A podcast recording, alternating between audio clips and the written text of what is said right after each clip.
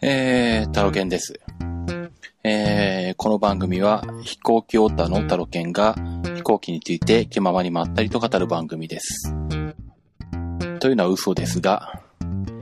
えーっと、また九州に行くんですよね。えー、8月今月の後半に、えー、壱岐で、えー、長崎国体のプレ大会がありまして、まあそこの、えーっと、自転車ロードレースの中継に行くんですが、えー、まあ、壱岐は博多から船で行く形になってまして、で、まあ、博多に行くにあたって、まあ、えー、行きは飛行機で行こうと思ってるんですけども、もう今回は、えーっと、まあ、早めに予定が分かっていたのと、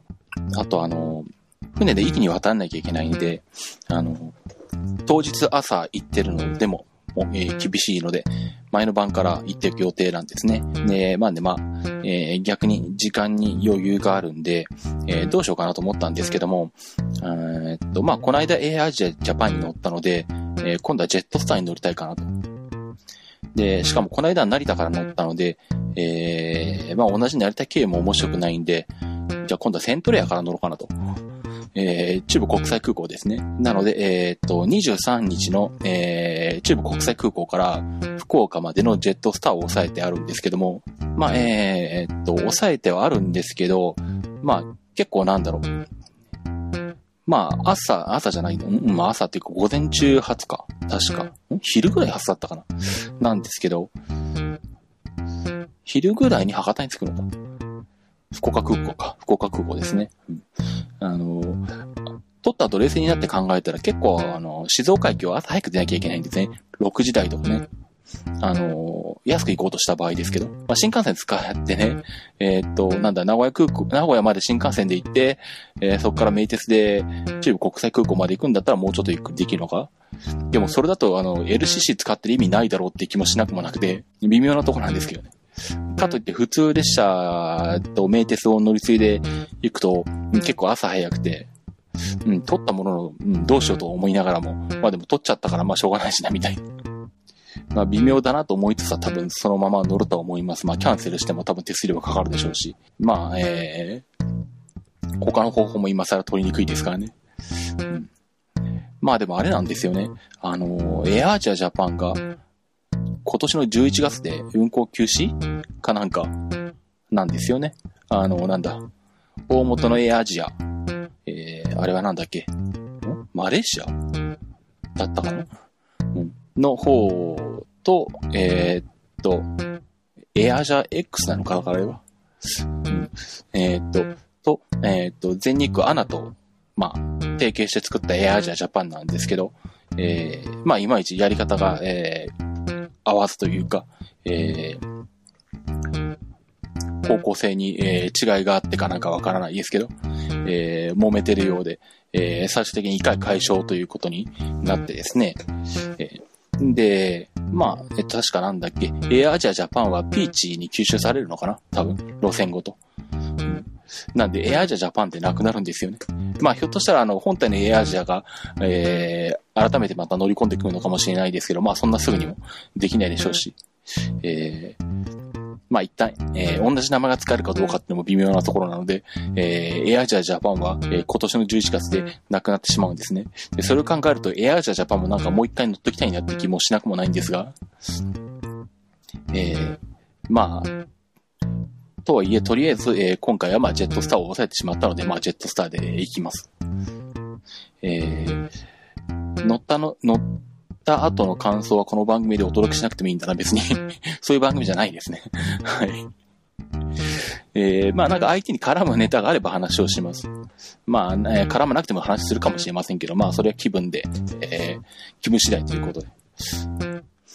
で、えーっと、なんだっけ。何の話をしようと思っているかというと、えーっとですね、全然それとは違う話で、えー、この間あの、au の、えー、明細がメールで届きまして、まあ今あの iPhone5 はソフトバンクで使ってるんですけど、えー、サブ回線というか、まあほぼテザリング用で au の Android を持ってるんですよね。えー、機種が HTC Evo YMAX。えー、まあ2年前、まあ実質3年前の機種ですね。うん。2年前に契約した時、もう新型が出るギリギリ手前で、えー、まあ、在庫処分的な扱いだったのを契約してるんで、実質まあ3年前モデルなんですけど、まあそれが、えー、っと、まあ夏に契約した記憶があったんで、まあ8月か9月で、えー、2年目だろうなと思ってたんですけども、まあメールで au の明細が届いて、えー、サポートページで確認して、したらですね、どうも今月っぽいと、2年目が。で、まあ、ここは、えー、確認しなきゃと思ってですね、ホームページだといまいちはっきり書いてないので、ちゃんと書いてくれよとか思うんですけど、あの、au のサポートに電話して、えー、いつだったら無料で解約できるのかを確認したら8月いっぱいですっていう話だったので、えー、まあ、急遽ですね、えー、次の手を考えないとということになったんですね。で、まあ実際に、えー、どのキャリアにするのか、どの機種にするのかは、また別の叱るべき番組で、えー、詳しく話をしたいと思うんですけども、えー、まあ、その、えー、叱るべき番組の段取りをまずしないといけないんですけども、えー、まあ、まずは連絡取るを特化しないといけないですね。はい。えー、まあ、多分先に、えー、この番組の配信よりは先に僕から連絡が行くと思いますけど、あのーまあ、毎日僕の連絡がまだ行ってなくて、この番組が配信された場合ですね。で、この番組聞いてたらすいません、連絡ください。なんちゃあの、雑な感じなんでしょうね。すいませんね。まあ、ということで、まあ、それはそれとして、はい。まあ、別の番組で話すとして、まあ、そんなことでですね、あの、普段はあんまり行かない、携帯コーナーをですね、家電量販店の携帯コーナーに行ったりとか、あの、携帯ショップに行ったりとか、ぼちぼちして、えー、今現状どんな状態なのかを見てるんですけども、まあ、量販店の携帯コーナーに行ったら、たまたま声をかけられたのが au の、えー、販売員の方で、で、まあ、えー、っと、今 au で、まあ MNP した方が得なんですけど、まあでも、あれなんですよね。あの、アンドロイドの LTE は結構、うんと、エリアが広いみたいなんで、まあそっちも興味なくはないんですよね。まああとはなんだろう。あの、まあ今 YMAX 使ってるんでデータ制限ないんですけど、まあ LTE にするとどこのキャリアでも7ギガ制限がついてくるんで、まあそういう意味で YMAX を残したいなという気持ちもまあちょっとだけはあるんですが、まあそんな話をあの au の販売員の方と話をしててですね。まあなんか話によると、今 au はあんまり YMAX には力入れてないみたいですね。1機種しかないとか言ってたかな。で、まあほぼ LTE メインで。で、しかもな、YMAX が搭載されている機種も YMAX のあの新しい規格とか速いやつじゃなくて、まあ従来、まあ今僕が使っている機種が対応してるのと同じ YMAX の速度しか出ないみたいな話なので、うん、あんまり力入れてませんし、やるつもりないですよみたいなことも聞いたんで、あ、そうなんだっていうのその場で初めて知ったんですが。えー、っと、で、まあそんな話の中で、まあ au の人なんで、まあ当然あの、えー、au スマートバリューだと1480円安いですよっていうのを売りにして進めたいわけですね。そうするとまあ au 光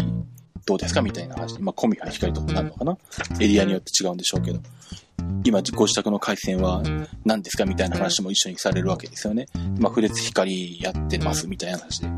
で、まあ、うちはマンションでフレッツ光しか入ってないんで、あの、まあ、乗り換えは無理ですよみたいな話をしたんですけど、まあ、えー、まあ、でも、まあ、念のために、あの、なんだ、エリア確認させてもらってもいいですかって言われたので、まあ、自分もあの、かつては同じような仕事をしてたので気持ちはわかるので、まあ、それはいいですよって言って、エリア確認をしてもらって、まあ、案の定、えー、ダメだよってことで、えー、なんでまあ、自宅の回線を au 系のコミや光なり、au 光なりにして、au スマートバリューは無理でって話になったんですけど、そこで、えー、っと、販売員の人はですね、実はね、お客さんって話をしてくれまして、あの、au 系の光回線が、えー、っと、エリア外に住んでる人に限り、固定回線として、えー Wi-Fi ウォーカーですね。なんだ、au のモバイルルーターですよね。YMAX プラス 3G が使えるモバイルルーター。あれを、えー固定回線とみなして、Wi-Fi ウォーカープラス、えー au の、えー LTE のスマートフォンか。まあごめんなさい。その辺ちょっと曖昧ですけど、まあ LTE じゃなくてもいいのかちょっと忘れちゃいましたけど、まあとにかくその、通常だと、えーっと、スマートフォンプラス、えーっと、au 光とか、えーコミハ光とか、イオ光とか、あとはなんだ、JCOM とか、まあそういうけて au が提携しているケーブルテレビ会社の固定のネット回線との組み合わせで適用される、えーっと、au スマートバリューが、実は Wi-Fi ウォーカープラススマートフォンでも適用できるんだよって話をしてくれまして、もうそれは知らなかったと思ってですね。うんそんな裏技があったのか、裏技じゃねえのか僕が知らないだけかもしれないですけどね。あのー。まあ、えーその方法があるという話を聞きましたんで、まあ、ぜひ、あの、そういうパターンに興味のある方はですね、まあ、ただ、自宅の住所がその au 系の、えー固定のネット回線に対応していないということが条件っぽいので、まあ、あとはあれなのか。ひょっとしたらあれかな、東海とか、関東、関西とかに行って違ったりするのかな？ごめんなさい。ひょっとしたら東海だけの、あのー施策かもしれないんで、その辺も確認しないとわかんないですね。微妙なんですけど。まあ、もしご興味のある方は au の、あの、販売員の方にでも聞いていただければと思います。で、それともう一個気がついたのがですね、あの、とりあえず今の au のポイントを今のうち使っとかなきゃと思って、えー、まあ、解約すると、えー、ポイント消えちゃうので、まあ、もったいないんで、なるべく使いたいんですけども、まあ、とはいえ au のポイントで買えるものって、まあ、おそらくそんな大したものはないだろうと思ってたんですよね。まあそう思いながらも、まああの、ポイントで交換できる商品があるショップを見てたらですね、なんとあの、なんだろう。iTunes ストアの、あの、1000円分のコードに引き換えできますっていうのがありまして、またこれ au のポイント交換微妙で、au が au のポイント1.2ポイントが1円になるだったかななんかそういうわけのわからないレートなんで、すごいわかりにくいんですけど、でもとにかく1200何十ポイントだか1300ポイントだかぐらいで、1000円分の iTunes ストアのコー,、あのーコードになるよっていうのがあったんで、まあ、あの、速攻でそれに変えまして、それで2000円分ぐらい iTunes ストアの、あのーチャージが増えましたね。で、まあ、この番組で言ったかなこの番組じゃなかったかなあのーフレッツ光、NTT 西日本でフレッツ光やってる人は、あの、クラブ NTT ウエストに入っておくと、そこでもあの、ポイントが貯まるんですよね。で、クラブ NTT ウエストのポイント機械にも、あの、iTunes ストアのコードに、1000円分のコードにするっていうのがあるんで、あの、クラブ NTT、クラブ NTT ウエストの場合は1ポイントあったら1円換算なんで、1000ポイントで1000円分ですけど、うん。なんで、えーっと、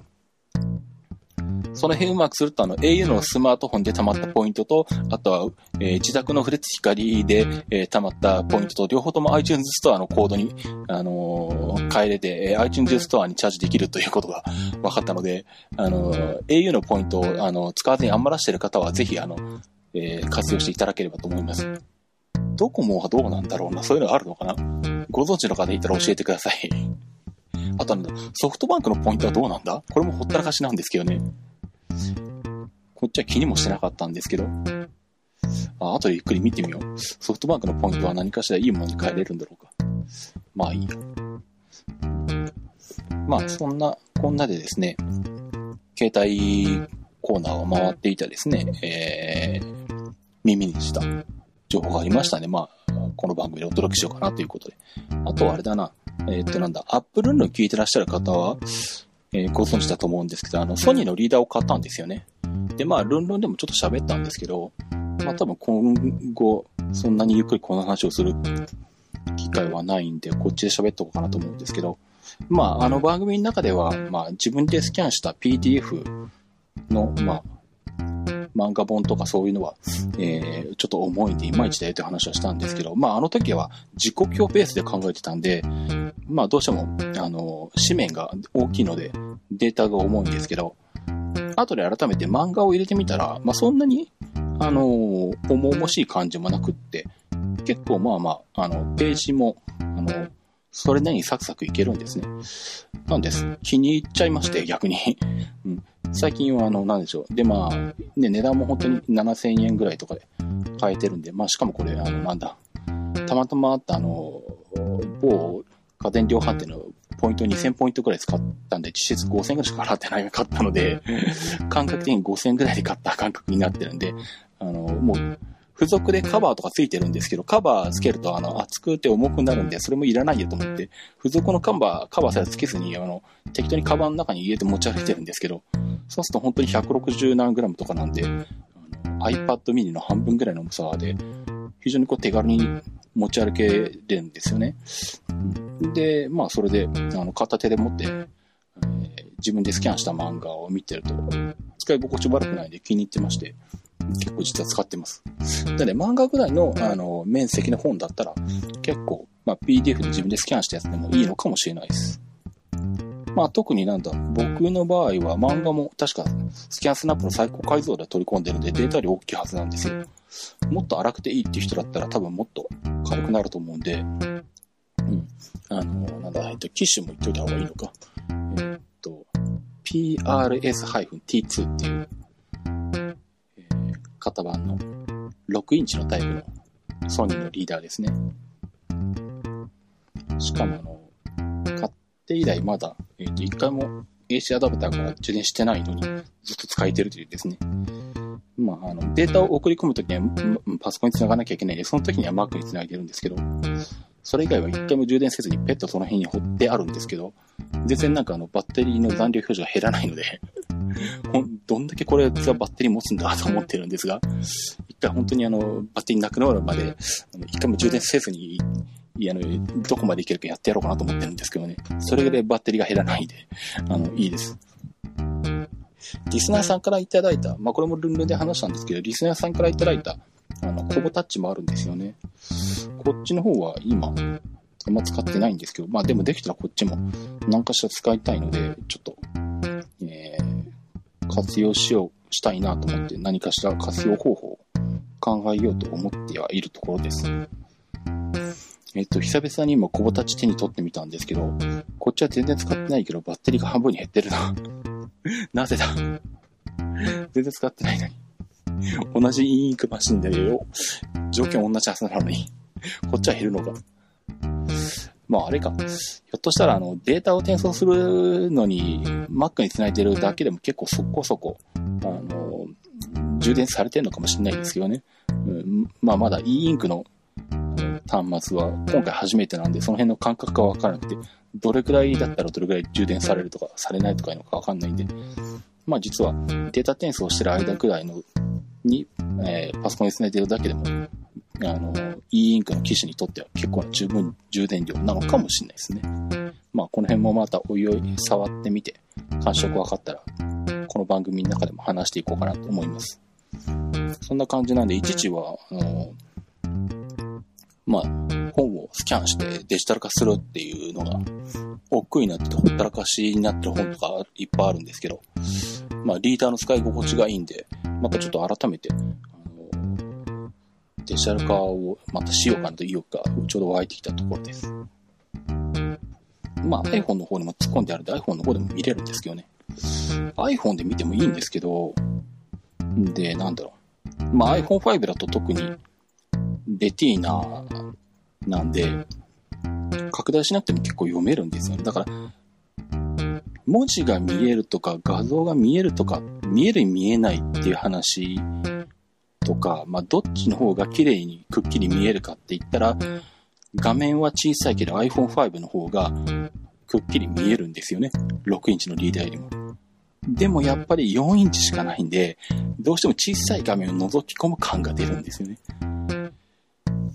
で、その点やっぱり6インチあると、リーダーの方とか6インチあると、自然な感じで、自然な位置で、自然な目の、目からの距離がまあ自然な普通の本と同じようなぐらいの感じで読めるんで、まあそれがなんかいいですね。あの、自分で思ってたよりも、あの、使い心地よくて、あの、いいと思います。うん、なんで、えっ、と、今後は結構このリーダーは持ち歩くことになりそうです。で、まあ別に PDF で突っ込んでおいたら、まああの、リーダーで読もうと iPhone で読もうと、まあ続きから、まああの連携はできないんですけどね、自分でどこまで読んだって覚えておけば、あの、リーダー持ってない時は iPhone で続きを読むとかできますしね。なんでまあ、あの、あ、意外といいじゃんということで気に入ってますね。そんなところかな。はい。ということで、えっとあ、そうだ。クリラジを見ていらっしゃらない方も見えるんですよね。えっとですね、あの、クリラジ見てないっていうか聞いてらっしゃらない方も見えるんですよね。えっとなんだ、クリラジ東北キャラバンっていうのがありまして、で、まあ、東北の被災地がどうなってるかを、あの、見て回りつつ、まあ、東北の、まあ、えー、ですね、えー、状態をお届けしつつ、まあ、えー、何かしら面白いことをやろうみたいなので、えっと、まあ、ユーストで、えー、昼間はほぼ、ほぼ生中継し続けるっていう企画があって、は、えっと、7月の30日から8月の2日まで、えー、東北の方に行ってきたんですね。えー、まあ、行ってきたっていうのは正確な言い方じゃないんですけど、えー、っと、まあ、4日間かけて、え、っと、郡山、から、えっ、ー、と、海沿いに出て、えー、いわきのあたりに出て、あとはだいたい行ける限り海沿いを通って、えー、岩手県の久慈まで、えー、まあ、僕と BJ と半助さんと3人で行くという企画で行ってきて、えー、まあ僕も当然9時まで行くつもりだったんですけど、えー、途中の気仙沼で夜ですね、足を滑らして、えー、ちょっ転んでしまいまして、えー、脇腹を打ちまして、えー、救急にかかりまして、結構痛かったので、で結局まあ、それ気仙沼だったんですけど、まあ、えー、この先の旅を続けるのは無理ということで断念してですね、気仙沼から新幹線で帰ってきたんですけども、はい。まあ、えー、っと、まあ、戻ってきて、えー、まあ、えー、まあ、今でも痛いには痛いんですけど、まあ、思ったよりも、あのー、1体目に引き方が早くて、まあ、静岡に戻ってきてから、まあ、改めて病院に行ったんですけど、まあもうこれだけ痛みも引いてるんであれば、レントゲンを取るまでもないよということで、まあ痛み止めの湿布とか飲み薬をもらって様子見ましょうということになりましたので、まああのツイッターなんかで、あの、まあいろいろあの、皆さん気にかけていただいたようでしたけども、えー、ご心配をおかけしました。えー、まあこんな喋れる状態なので、あの、まあ、大丈夫かと思います。あとはまあ痛みが、えー、和らいでいくのを待つだけだと思います。まあ、ひびとかも特に入ってないようですし、はい。まあ、あの、かなり、えー、怪我をした当時から比べれば、かなり体も自由に動かせるようになったので、うん。まあ、えー、大丈夫かなと思いますんで、えー、ご心配いただきましてありがとうございました。えー、まあ、そんな、えー、と、その繰り出し東北キャラバンっていうその企画については、まあ、ユーストリームで動画でも残ってるので、繰り出しのホームページから残ってる動画を見ていただくとか、あるいはユーストリームのサイトで繰り出しで検索すると、えー、録画が残ってるんで見ていただけると思いますし、あとはまあ、この、言ってきた内容のまとめをえー、僕と BJ とハンス、えー、ハンスケさんと3人で喋った、えー、特番が、クリアジの特番枠で流れてるんで、まあそっちの方聞いていただければ様子がわかると思います。えー、あとはなんだ、えっ、ー、と、帰ってきた時に、あの、東北新幹線のグランクラスに乗った時の話を聞きたい方は、鉄道日トークを聞いていただければ、そっちの方で喋ってます。はい。えー、ぐらいで、えー、もう結構残高んだ言いながら喋ったかな。構30分ぐらい喋ってますね。はい。ということで、えー、またなるべく早めに更新したいと思います。IT も IT でした。では、バイバイ。